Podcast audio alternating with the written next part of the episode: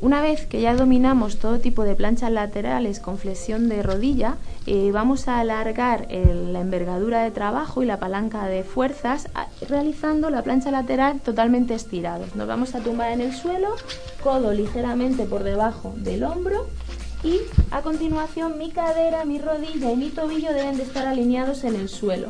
De esa forma mis pies van a empujar en el suelo, muy importante que tengamos una flexión de tobillo 90 grados, que jamás dejemos una extensión de tobillos, ¿vale? Ahí para cerrar eh, la línea de fuerzas. A partir de ahí empujo y empujo para elevar cadera arriba y tenemos que pensar siempre en generar esa extensión de cadera. Eso es.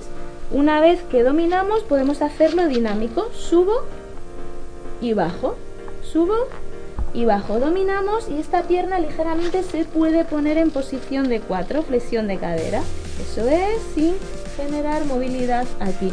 Y además podemos incluir que esta se eleve ligeramente hacia arriba, manteniendo siempre la extensión de cadera. Y tenemos de esta forma diferentes ejercicios y progresiones de la plancha lateral donde la cadera está estabilizando sobre todo con la parte posterior y generando movilidad con mis miembros inferiores.